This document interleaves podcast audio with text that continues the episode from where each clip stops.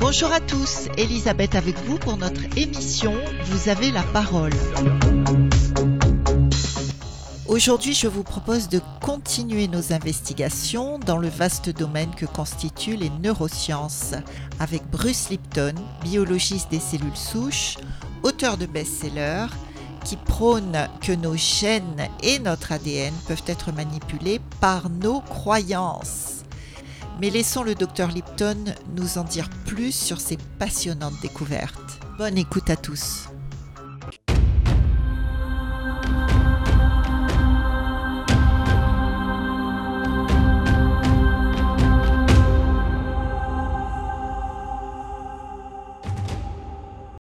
Vos recherches novatrices sur le clonage de cellules souches accélèrent le nouveau domaine révolutionnaire de l'épigénétique.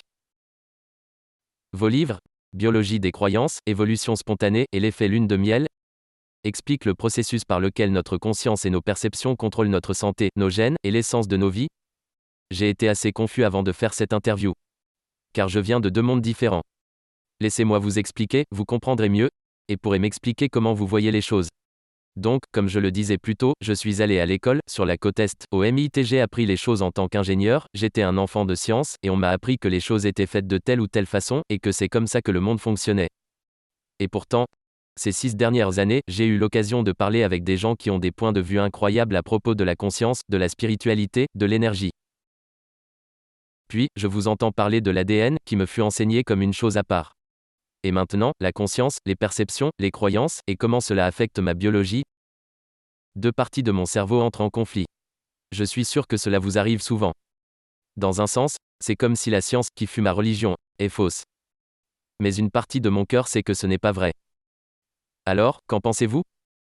Eh bien, c'est très intéressant, car j'ai déjà eu affaire au problème de devoir enseigner à des étudiants en médecine. Entrer dans la salle de classe et leur enseigner le cursus conventionnel. Le vieux discours qui est que les gènes contrôlent nos vies. Donc, j'entre et je leur enseigne cela. Mais quand je retourne à mon labo et observe mes études sur les cellules souches, les conclusions de mes recherches révèlent que l'environnement dans lequel les cellules vivent détermine l'activité génétique. C'est donc à l'opposé de ce que j'enseignais à l'école de médecine, et la différence est flagrante. L'histoire conventionnelle raconte que tout le monde a un programme génétique qui s'active et se désactive de façon déterministe et que cela contrôle leur vie. Donc, si vous y croyez, et j'y ai cru quand j'enseignais cela, cela signifie que nous sommes des victimes, victimes de notre hérédité. Vous n'aimez pas quelque chose chez vous, vous ne pouvez rien y faire. Et les gènes s'activent et se désactivent tout seuls. Soudainement, votre vie n'est plus sous votre contrôle, ce sont les gènes qui décident. Et beaucoup de gens se sentent comme cela, ils regardent l'histoire de leur famille et se disent, Mon Dieu, je peux moi aussi avoir les gènes du cancer, ou quoi que ce soit d'autre. Exact. Et certaines choses comme les tests ADN renforcent cette idée. Vous pouvez commander un kit ADN et vous verrez toutes vos failles génétiques.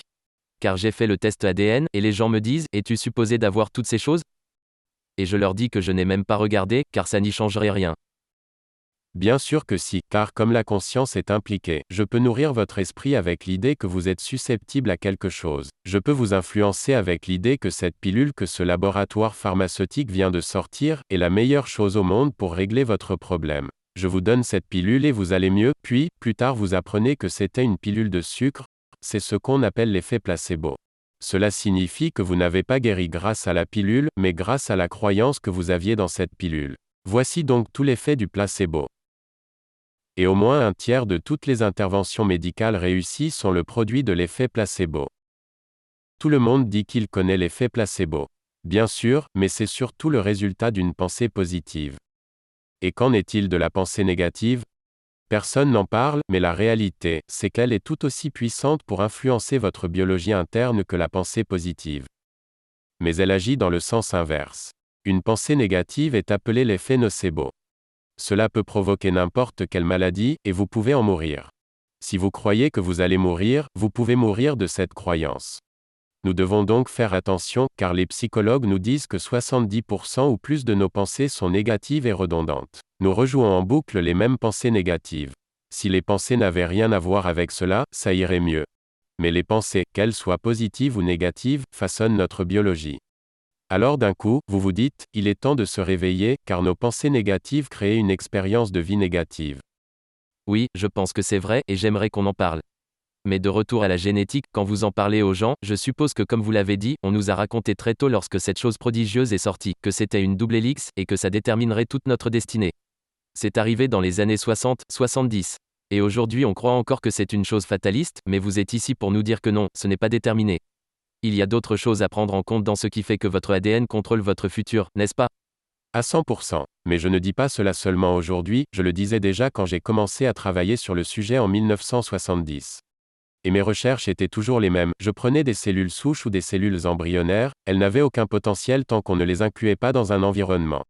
Puis, dépendamment du moyen et de la chimie de culture, je pouvais faire en sorte que la cellule devienne une cellule musculaire. Changer le moyen de culture fait que cette même cellule deviendra une cellule osseuse. Modifiez-le encore, et vous obtiendrez une cellule graisseuse à partir de la même cellule. Donc génétiquement, la cellule était toujours la même, c'est juste l'environnement qui changeait et j'ai commencé à parler de ça, bien avant que la nouvelle science nommée épigénétique soit arrivée dans les années 90. J'avais donc 20 ans d'avance, et bien sûr, mes collègues me prenaient pour un fou. Car tout le monde s'appuyait sur le dogme habituel, et moi j'arrivais avec un autre point de vue sur le sujet. Mais aujourd'hui, ça devient quelque chose de banal. Le seul problème étant que quand vous investissez autant d'argent dans un système de pensée, et que ce système se trompe, vous avez tout essayé aussi longtemps que vous le pouviez car vous aviez investi des centaines de milliards de dollars dans cette croyance, vous ne pouvez pas tout changer du jour au lendemain.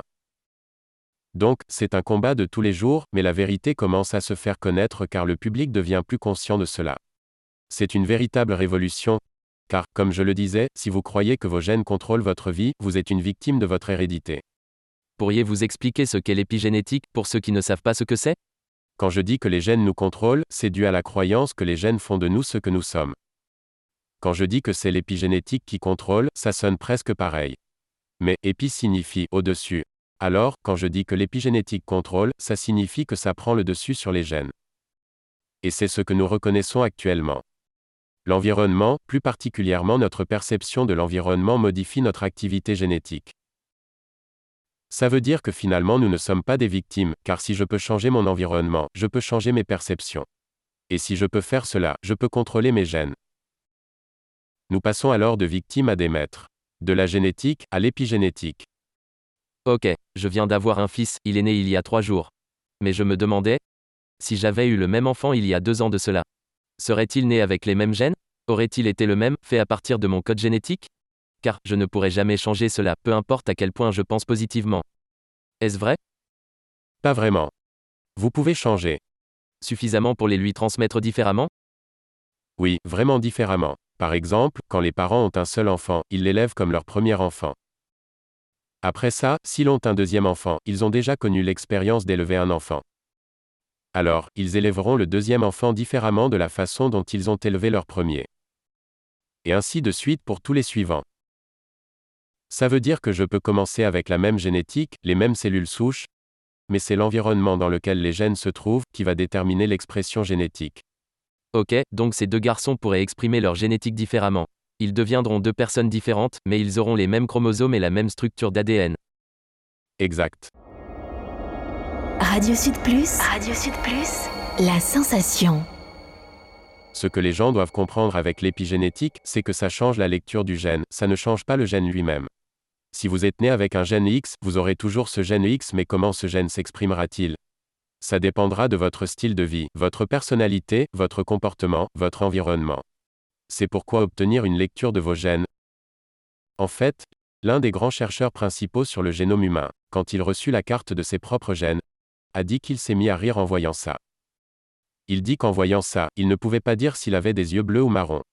Il pouvait lire tous ses gènes, mais ne pouvait pas savoir quel résultat serait à venir. Car ce sont les gènes plus l'environnement, s'il ne s'agissait que des gènes, je pourrais vous dire exactement ce qui va vous arriver. Mais, la plupart d'entre eux peuvent changer. Selon où vous vivez, et comment vous vivez. Par conséquent, il n'y a que sept maladies qui sont causées par un gène. Telles que l'hémophilie, l'infirmité motrice cérébrale, la maladie de Tay-Sachs. Vous avez donc sept grandes maladies reliées à un seul gène. Si vous avez ce gène, et que votre lecture génétique montre que vous l'avez, vous allez donc devoir vivre avec ces maladies. Les autres maladies sont dues à plusieurs gènes. Le cancer est dû à un minimum de 12 à 14 gènes, ce n'est donc pas un accident. Vous ne pouvez pas juste modifier un gène pour avoir le cancer. Vous devez modifier 12 ou 14 gènes. Donc, la probabilité que ce soit dû au hasard Non. Nous avons créé un cancer. Alors, nous pouvons le faire disparaître aussi Des gens ont des rémissions spontanées. Et ils y arrivent non pas en changeant leur biologie, mais en changeant leur état d'esprit. D'accord, mais si je suis né caucasien, avec les yeux bleus, ça, je ne peux pas le changer avec l'épigénétique? Non. Pas si facilement. Séparons les gènes en deux catégories. Il y a les gènes qui font le corps physique. C'est comme un robot, c'est une machine, ok? Puis il y a des gènes qui vont répondre et se comporter différemment selon les problèmes rencontrés. Ce sont ceux-là qui sont modifiables. Nous les changeons au jour le jour, selon nos comportements et les conséquences de nos comportements. Ça ne change pas les gènes, mais ça change l'expression du gène. Donc, pour faire simple, un gène est une empreinte. C'est le plus grand problème au monde, car beaucoup de gens se font à l'idée qu'un gène, ce n'est qu'une illusion. Il y a ces choses qu'on appelle des gènes, qui s'activent et se désactivent. Mettons les choses au clair. Le corps est fait de 100 000 différentes protéines construisant des blocs. C'est comme un assemblage géant de petits Lego. 100 000 pièces différentes. Vous pouvez assembler ces pièces de telle façon et faire une cellule musculaire. Les assembler d'une autre façon pour en faire une cellule cérébrale. Vous pouvez les assembler de différentes façons. Ces pièces s'appellent des protéines, ce sont des pièces complexes. On se demande alors d'où viennent ces protéines.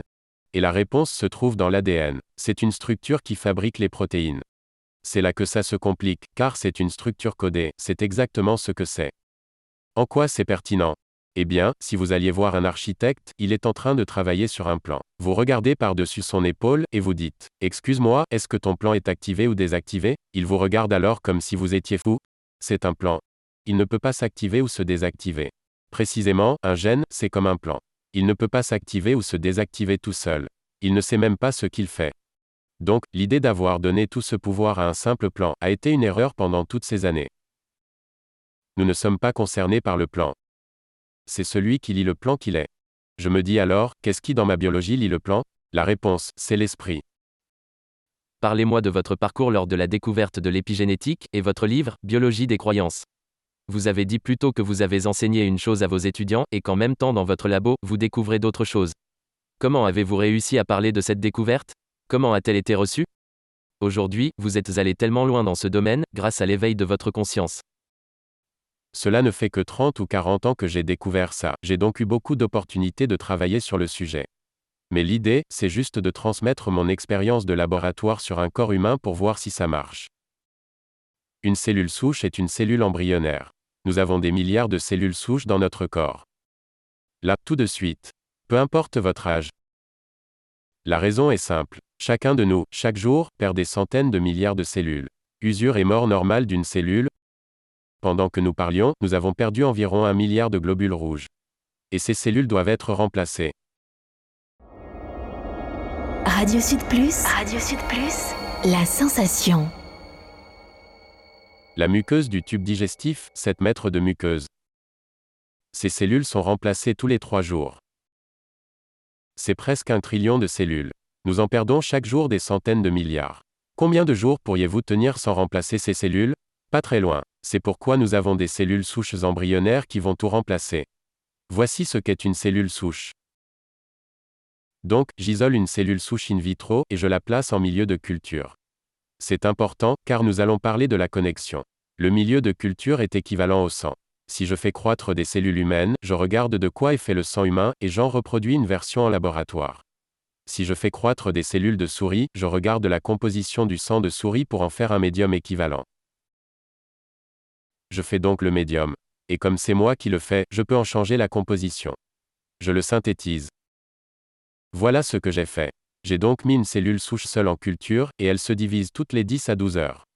Elle commence par une, puis deux, puis quatre, huit, seize, ça double, ça double, pendant une semaine, 30 000 cellules en culture, mais elles sont toutes génétiquement identiques car elles proviennent de la même cellule souche, j'obtiens donc 30 000 cellules génétiquement identiques. Je les divise ensuite en trois cultures, j'ai donc maintenant trois cellules identiques isolées. Mais je change la composition du milieu de culture, un tout petit changement chimique. Et ce, pour chaque culture. J'ai donc des cellules génétiquement identiques, mais dans trois milieux de culture différents. La première culture donnera alors du muscle, la deuxième donnera de l'os, et la troisième fera des cellules graisseuses. Vous vous demandez alors ce qui contrôle leur destin? Elles étaient toutes génétiquement identiques. Donc, ça n'a rien à voir avec les gènes, elles avaient toutes le même gène. La seule chose qui a changé, c'est l'environnement. C'est donc ainsi que ces gènes ont été exprimés. Oui, mais c'était une réflexion de leur environnement. La cellule s'ajuste donc à l'environnement, changez l'environnement et vous changerez l'ajustement. Vous avez donc eu cette prise de conscience lorsque vous avez observé cela. Qu'en disaient vos collègues à l'académie? Ils me prenaient pour un gars bizarre, vous savez, car ils étaient tous trop centrés sur les gènes. Les gènes, c'était avant le projet du génome humain, qui était de cartographier notre génétique. Genre, tout provenait des gènes. Et moi, j'étais ce gars dans le fond de la salle qui disait, ce n'est pas que les gènes. Alors, ils me regardaient comme un gars bizarre et ne voulaient rien entendre. Ça ne collait pas avec l'histoire conventionnelle. En fait, la première fois que j'ai donné une conférence devant mes collègues, j'avais quitté l'université, mais je suis revenu après car j'avais besoin d'une audience scientifique pour décrire ce sur quoi je travaillais. À la fin de mon discours, je leur dis Merci beaucoup. Dans cette salle, remplie de gens qui ne faisaient que me regarder, sans un mot. Je me suis senti mal, j'étais devant l'audience, j'avais dit merci, et ils me regardaient. Et un gars, au fond de la salle, m'applaudit deux fois, je m'en rappelle parfaitement. Quand il a fait ça, tout le monde s'est tourné vers lui. Alors il a reposé ses mains sur son bureau, puis, environ une minute plus tard, tout le monde s'est levé, et ils sont tous partis. Tous mes collègues. Je pensais que j'étais devenu fou. Pourquoi est-ce arrivé? Pourquoi ce genre de choses arrive Car nous pensons que la science est basée sur des faits. Mais la science est basée sur ce qui est en vogue. C'est basé sur des tendances. Comme toutes ces choses à l'époque de Galilée. Chaque fois qu'un scientifique est arrivé avec une nouvelle idée, il a été déclaré être bizarre, fou ou à côté de la plaque. Puis ces nouvelles idées prennent place. Ou parfois ils sont juste l'excentrique du groupe. Oui, mais c'est là qu'ils doivent faire la différence. Oh, il est bizarre, alors je l'évite, mais une personne intéressante se cache derrière cela. Donc les faits étaient là. Mes recherches étaient reproduisibles chaque jour, et on pouvait prédire le résultat. Le truc, c'est que la prédiction veut dire que vous comprenez quelque chose. Si vous pouvez le prédire avant que cela n'arrive, alors vous savez comment ça marche. Mes prédictions étaient toujours justes. Elles ne collaient juste pas à la pensée conventionnelle. Je devais donc faire un choix. J'étais un hérétique. On me disait que je me trompais, et je disais que non. À chaque fois que je vérifiais les recherches, les résultats provenaient de différentes sources, de différents endroits. Alors, je m'y suis tenu. Et cela a pris près de 20 ans, avant que la science reconnaisse ce dont je parlais, et lui attribue le nom d'épigénétique. C'est la nouvelle science. Qui est donc la croyance qu'à travers nos comportements, vous pouvez altérer vos gènes, les transmettre et les exprimer différemment. Je choisis peut-être mal mes mots. C'est très proche. Les gens en parlent aujourd'hui comme d'une réalité. Bien que ce n'est pas encore très bien compris ou totalement cru. Ça l'est aujourd'hui. C'est une vraie science. Une science de pointe. Maintenant, je vais vous dire d'où vient le problème pas vraiment des scientifiques, mais de l'industrie pharmaceutique. Et la raison pour laquelle c'est important, c'est parce que l'industrie pharmaceutique a le monopole de la médecine. Si vous pouviez mettre ce genre de guérison dont je vous parle dans une capsule, il vous en parlerait. Mais c'est de la guérison par la conscience, et vous ne pouvez pas le vendre. Résultat, ils ne sont pas intéressés par cela.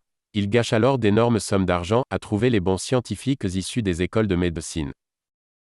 Ce qu'il faut savoir, c'est qu'une fois que vous comprenez l'épigénétique, vous n'avez plus besoin de l'industrie pharmaceutique. Vous vous rendez alors compte que ce n'est pas l'intérêt de l'une des plus grandes industries de cette planète, de dire aux gens, vous pouvez vous soigner sans médicaments. Et l'une des choses qu'ils essaient d'éviter, ce sont les gens qui répondent positivement à l'effet placebo. Car l'effet placebo perturbe toutes les données. Un fait simple, qui peut en énerver plus d'un, mais un médicament comme le Prozac, dans des tests en laboratoire, n'a pas plus d'effet qu'une pilule de sucre. Et voici comment des milliards de dollars par jour sont dépensés pour l'achat de Prozac ou de statines. Les pilules statines ne fonctionnent que sur 3% des gens qui les prennent. Et elles provoquent des effets secondaires dangereux dans 23% des cas. Donc vous aidez 3% avec le médicament et 23% d'entre eux deviennent toxiques. On dirait que tout le monde est sous traitement de nos jours. Ça va au-delà de toute croyance, car on envoie les publicités toutes les 10 minutes à la télévision, il y a toujours un nouveau médicament. Et ça s'imprègne dans leur esprit du genre Votre vie va mal? Regardez ces gens si heureux, ils ont pris ce médicament et voyez comment ils sont si heureux maintenant. Et les gens croient à cela. Les médicaments pharmaceutiques tuent environ 300 000 personnes chaque année. Et tout le monde se dit que c'est le prix à payer pour l'avancée de la médecine. Beaucoup de gens hallucineraient devant de telles statistiques, mais je pense que vous avez raison. Mais comment peuvent-ils réellement contrôler le sujet dans les écoles de médecine? C'est une chose qu'ils puissent contrôler les études, mais comment peuvent-ils contrôler ce qui est enseigné? D'où vient le financement? D'où vient l'argent dans les écoles de médecine? Qui est payé? Les médecins sont payés. Ils sont payés pour prescrire des médicaments. Ils ont cette jeune femme qu'ils ont choisie, qui sont les représentants des labos Si vous regardez bien, vous remarquerez qu'il y a quelques hommes, mais la plupart d'entre eux sont de belles jeunes femmes. Pourquoi? Elles marchent dans le labo, vous sourient, vous donnent des échantillons, distribuent des médicaments. Et ce qui s'ensuit, c'est que le médecin prescrit ces médicaments à ses patients. Voilà l'histoire, même les films en parlent. C'est une vraie histoire. Les écoles reçoivent donc de l'argent des agences pharmaceutiques. Et la recherche est un domaine énorme, immense. Les gens ne comprennent pas que lorsque j'enseignais à l'école de médecine de l'Université du Wisconsin, je donnais six conférences par année. Le gouvernement et les gens à cette époque s'indignaient. Vous payez ces professeurs avec autant d'argent, et certains professeurs comme moi ne donnent que six classes par an. Et la vérité éclata. Quand je recevais une subvention, l'école recevait 56% en extra sur cet argent. Donc, si je recevais 100 000 dollars de subvention, l'école recevait aussi 56 000 dollars pour le fait que j'ai reçu une bourse. Ils appelaient ça les frais de générosité. Et combien cela faisait au total? Les chercheurs rapportaient environ la moitié de l'argent requis pour faire fonctionner une université. Ils disaient alors, ne blâmez pas la vache à argent s'il ne fait que 6 cours par an. Il rapporte de l'argent, bien plus que son propre salaire, et cela aide l'école. Alors, la recherche est très commode pour une université, car ça compense leurs dépenses. Les subventions privées, comme l'Association de la dystrophie musculaire, la Société américaine du cancer, toutes ces sociétés supportent financièrement la recherche pharmaceutique. Comment briser ce cercle? Comment pouvez-vous lutter contre ces immenses compagnies? En les boycottant. Vous vous demandez comment vous pourriez arrêter d'acheter leurs produits. La réponse vous rendra plus fort, car vous êtes celui qui contrôle tout ça. Vous devez comprendre cela. Si je prends une pilule et que cela m'affecte, la raison pour laquelle cela m'affecte, c'est parce que j'ai déjà un équivalent naturel de cette pilule dans ma propre biologie. Vous ne prenez pas une pilule pour que cela active un récepteur de cette molécule et l'active. De la même façon que vous aviez cette protéine réceptrice, mais pour une pilule que vous pourriez ne jamais prendre, ce serait idiot. Donc, si un tel récepteur pour cette molécule existe, alors c'est que ce récepteur était déjà là, car vous produisez déjà cette molécule naturellement. Donc, quand on fume un joint, il y a une molécule appelée tétrahydrocannabinol. Et devinez quoi? Vous avez des récepteurs pour ça, car vous en fabriquez vous-même. Donc, l'idée c'est que si vous voulez obtenir l'effet de cette drogue, devez-vous prendre quelque chose d'extérieur pour cela? Bien sûr que non. Vous devez juste changer votre état de conscience, car vous fabriquez déjà tous les équivalents de chaque molécule maintenant. Mais si vous ne fabriquez pas l'une d'entre elles, cela signifie que votre conscience ne vous aide pas pour votre santé. C'est donc un ajustement de votre niveau de conscience, et non un ajustement de votre biologie interne.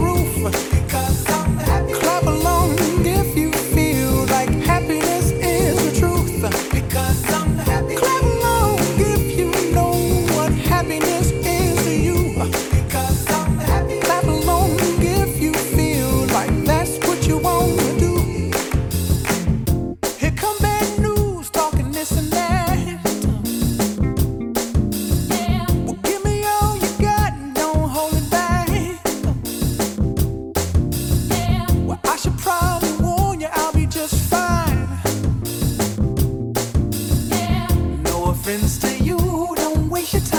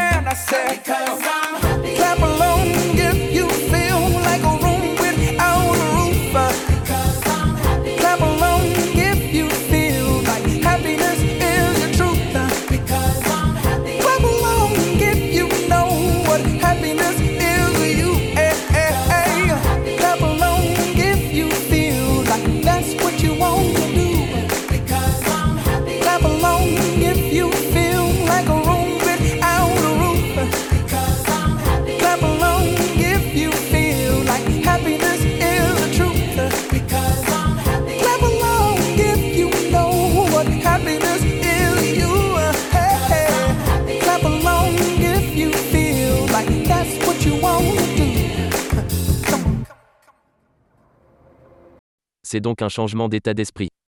De se dire que la solution ne se trouve pas dans une pilule, que nous ne sommes pas victimes, de ne plus voir la vie de façon fataliste en se disant que notre futur est prédéterminé.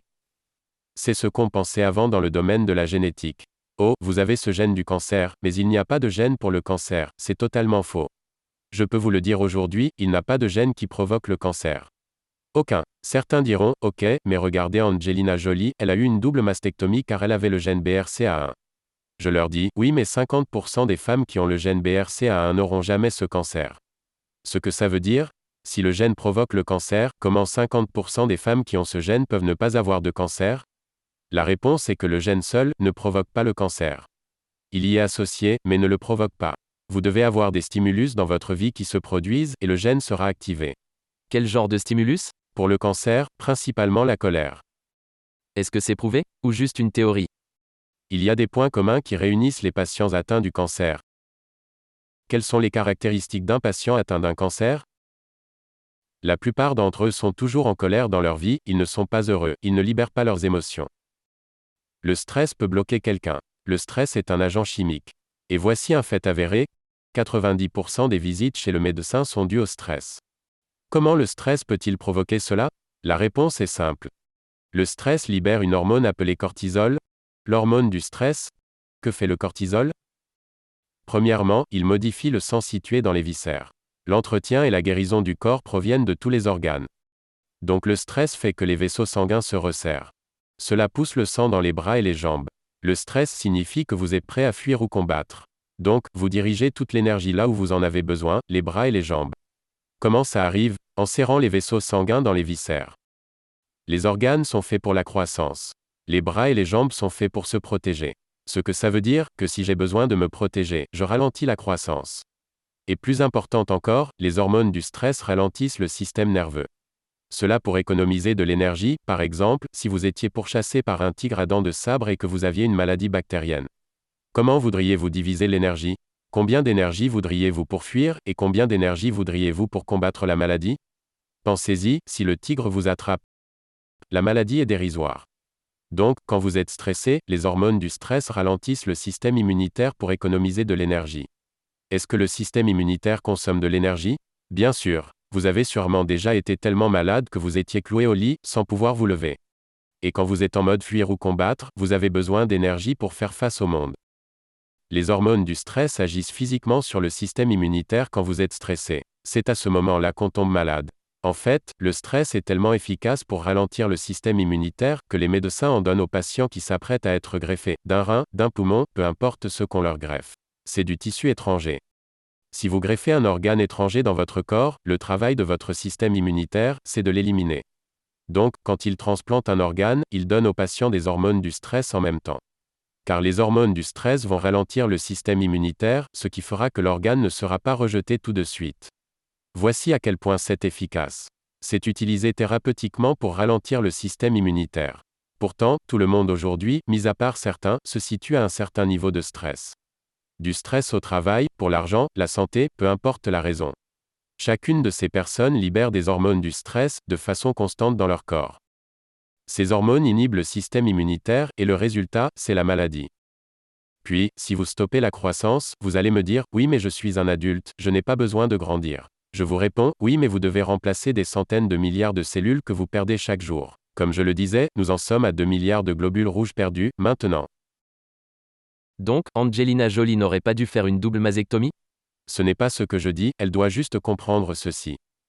Le gène n'a pas provoqué le cancer mais c'est surtout dû à un style de vie. Et si vous changez le style de vie, vous n'avez plus à vous préoccuper du gène. Mais le problème, c'est que 95% de notre vie vient de nos programmes que nous avons acquis lors des sept premières années de notre vie. Le film Matrix, ce n'est pas de la science-fiction, c'est un documentaire. C'est un fait que chaque être humain, durant les sept premières années, est sous hypnose et absorbe toute l'information. Un enfant de moins de 7 ans a des ondes cérébrales basses. Si vous mettez un casque sur la tête de quelqu'un pour un électroencéphalogramme, vous pourrez lire son activité cérébrale. Un enfant de moins de 7 ans a une fréquence moins élevée que celle de la conscience. On appelle cette fréquence θ. Θ, c'est l'imagination. Si des enfants jouent à la dinette avec des jouets, pour eux c'est réel. Si un enfant enfourche un balai, ça devient un cheval. C'est ça θ, c'est l'imagination. Et θ est aussi le stade d'hypnose. L'idée c'est que, avant de devenir conscient, si vous n'avez pas déjà quelques programmes d'installer, de quoi serez-vous conscient C'est comme si je venais d'acheter un nouvel iPod, je le sors de la boîte, appuie sur Play, et rien ne se passe. Je me dis alors que j'ai dépensé tout cet argent, et ce truc ne fonctionne même pas. Alors, de la même façon pour un enfant de 7 ans, si vous n'avez téléchargé aucune musique, comment voulez-vous jouer quoi que ce soit? Eh bien, c'est la même chose. Le cerveau est comme l'iPod, la conscience est l'écran sur lequel je peux créer. Mais si je n'ai rien d'écrit dans le disque dur, je ne peux rien créer. Donc la nature a prévu que les sept premières années soient faites pour ça. Quel genre de programmes sont requis pour vivre sur cette planète? Comment pouvez-vous les obtenir? Theta, c'est de l'hypnose. Vous ne faites qu'observer. Observez vos parents, observez vos frères et sœurs, et les autres, car vous devez apprendre combien de centaines de milliers de règles Pensez-y. Juste pour être un membre fonctionnel de votre famille, ou un membre fonctionnel d'une communauté, il y a des règles. Vous apprenez ces règles à un enfant. Mais vous n'avez pas besoin. Les sept premières années, ils observent et les absorbent. En quoi cela est pertinent? C'est un fait regrettable, mais 95% de notre vie, c'est un fait, provient de nos programmes stockés dans le subconscient. Chaque jour dans votre vie, vous utilisez seulement 5% pour la conscience créative, 5%. Alors votre vie est déjà vécue, même si vous pensez que vous vivez pleinement votre vie. Exactement. Et vous ne le voyez pas, car c'est ce qu'on appelle le subconscient, en dessous du conscient. Les jésuites, pendant 400 ans, savaient cela, et les gens ne comprenaient pas. Ils disaient, Donnez-moi un enfant jusqu'à ses 7 ans, et je vous montrerai quel homme il sera. Ils ont dit cela pendant 400 ans, car ils savaient que 7 ans était la période de formatage, et que 95% de votre vie après cela sera basée sur ces programmes. Donc, Angelina Jolie fait partie d'une famille dans laquelle il y a le cancer. Je vous dis, oui, elle a le gène, mais ce n'est pas ce qui a provoqué le cancer, c'était plutôt son comportement qui lui fut transmis. Les comportements sont transmis, non par les gènes, mais par la famille. Ils sont transmis par l'éducation familiale. Radio Sud Plus. Radio Sud Plus. La sensation. Dans votre conférence sur la biologie des croyances, vous avez fait cette analogie à propos d'une caméra et d'un œil. De comment la caméra inverse l'image et l'imprime sur la pellicule. Et avec notre œil, nous prenons l'image, elle s'inverse. Puis avec notre cerveau, nous mettons un filtre dessus pour l'interpréter. Vous parlez donc de cela, les sept premières années de notre vie, nous mettons un filtre sur chaque chose? Absolument, c'est la base de nos comportements. Il y a des millions de règles, donc vous et moi pouvons regarder une même chose et avoir de différentes conclusions sur le sujet Exact. Ce que vous voyez est uniquement basé sur la façon dont vous avez grandi. Ce n'est pas nouveau, vous savez. Il y a ce livre célèbre, Père riche, Père pauvre. En gros, ça dit que si vous venez d'une famille pauvre, vous pourriez lutter toute votre vie et essayer de devenir riche, mais sans jamais réussir. Mais si vous venez d'une famille riche, vous pourriez être stupide toute votre vie, et devenir riche. Non à travers un processus conscient, mais grâce à des comportements inconscients que vous avez absorbés de votre famille riche, quand vous étiez enfant. C'est inconscient. Ils font donc les bons choix, inconsciemment, quand ils utilisent leur esprit conscient, ils deviennent stupides. Mais c'est inconscient. Et c'est la même chose avec les gens pauvres. Les gens pauvres ont des croyances provenant de leur famille. Du genre, tu ne réussiras jamais, la vie est un combat, les temps sont durs, pour qui te prends-tu? Donc, si c'est ce genre de programme que vous recevez, alors vous passerez 95% de la journée à vous auto-saboter. C'est pourquoi les gens pauvres restent pauvres, et les riches restent riches. À cause de leur programmation. J'ai déjà reçu Robert Kiyosaki sur le plateau. Et voilà. Nous devrions élever nos enfants différemment. Est-ce ce que vous suggérez? Tout à fait. Pour les éduquer, comment fait-on? Nous devons reconnaître premièrement que 95% de nos comportements viennent de notre subconscient. Donc, un enfant va tout enregistrer pendant 7 ans. Ils vont vous enregistrer. Vous venez d'avoir un bébé. Ce bébé va vous étudier car vous êtes le parent. La première chose que les bébés apprennent, dès la première ou deuxième semaine de leur vie, c'est qui sont ses parents. C'est très important, car c'est leur point de référence. Quoi qu'il arrive dans leur vie, ils observeront leurs parents en premier. Un enfant qui fait de la balançoire et tombe au sol. La première chose qu'il va faire sera de regarder ses parents. Si sa mère a peur, l'enfant se mettra à pleurer. Mais la mère lui dit, relève-toi et remonte sur la balançoire, l'enfant retournera jouer. C'est comme une réflexion. Vous devez donc savoir qu'un enfant étudiera chacun de vos mouvements. Vous allez vous dire, mon Dieu, si 95% de ses comportements viennent des programmations invisibles, je vais lui transmettre les schémas familiaux. Inconsciemment, 95% de la journée. Et aussi ceux du pays, de la société. Oui, peu importe le programme qu'il aura pendant qu'il grandira. À moins que je ne fasse un effort conscient Un effort conscient de changer vos programmes. C'est très difficile de rester conscient, c'est pourquoi nous revenons toujours dans le subconscient. car la pensée, c'est une fonction de l'esprit conscient. Donc, Brian, que faites-vous mardi? Si je vous demande ça, la réponse n'est pas à l'extérieur, elle se trouve à l'intérieur. Donc, au moment où vous réfléchissez, vous arrêtez de conduire le véhicule, car vous êtes allé en vous. Cela ne veut pas dire que quoi que vous fassiez, vous devrez vous arrêter, de marcher, de conduire, ou faire votre job, ce sont des programmes dans votre subconscient, car vous les avez répétés tellement de fois. Le subconscient, c'est l'autopilote. Quand l'esprit conscient est occupé, l'autopilote conduit le véhicule. Le truc, c'est que quand l'esprit conscient est occupé, il n'observe pas ce qui se passe. Disons que nous avons cette conversation dans une voiture. Et ça fait dix minutes que je conduis. Nous avons cette conversation et d'un coup, je regarde par la vitre. Je n'avais pas prêté attention à la route pendant que nous avions cette conversation. Si vous me demandiez de quoi nous étions en train de parler, je vous dirais, on parlait de ça, puis de ceci, et de cela. Mais si vous me demandez, qu'il y avait-il sur cette route pendant ces dix minutes, je ne sais pas, je n'y prêtais pas attention. C'est le subconscient. Si vous me demandez comment était votre trajet, je vous dirai qu'il était tel qu'on vous a appris à conduire. Si vous avez eu un mauvais moniteur d'auto-école, alors vous avez eu 10 minutes de mauvaise conduite. Radio Sud Plus. Radio Sud Plus. La sensation.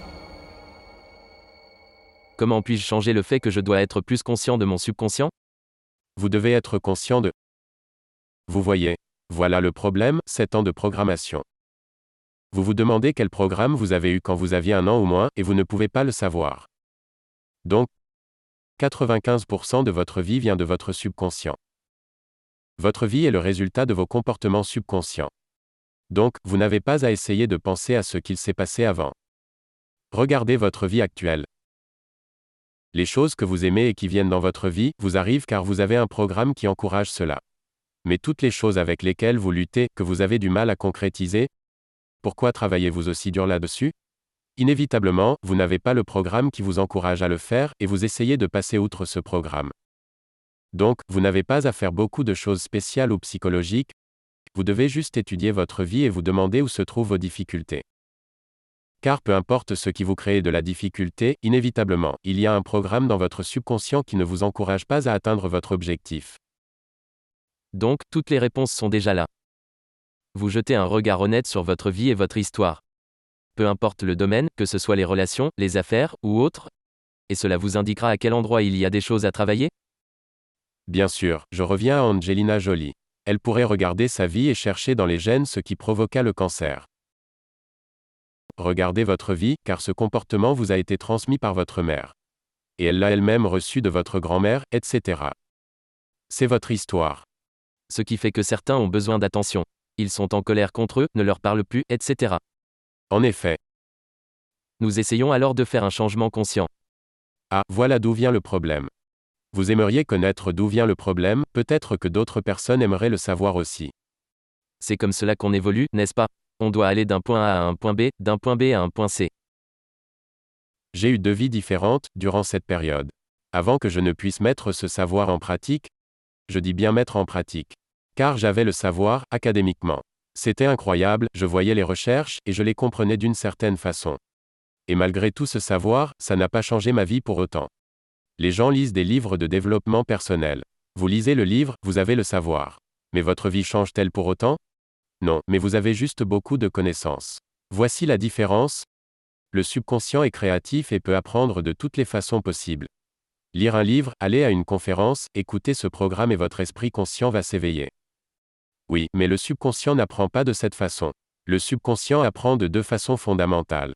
L'hypnose, comme dans les sept premières années de la vie, mais après 7 ans, comment intégrez-vous de nouveaux programmes? La répétition, la pratique. Vous voulez apprendre à conduire une voiture?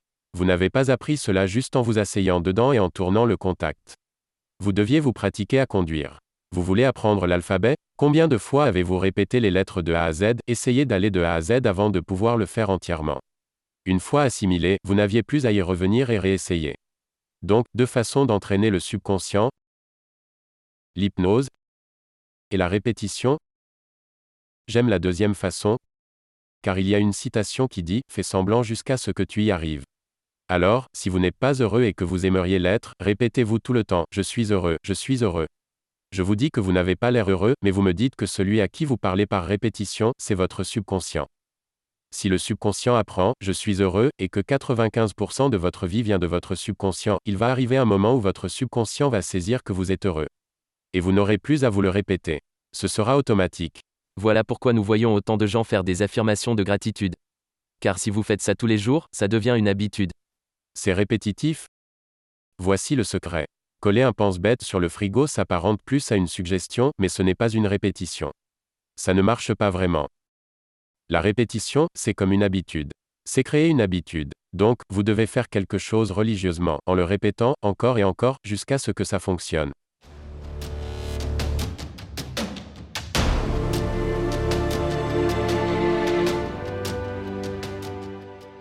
Et voilà, tout le secret est là, la répétition audible de ce qu'on veut voir arriver dans notre vie. Alors bonne vie à tous.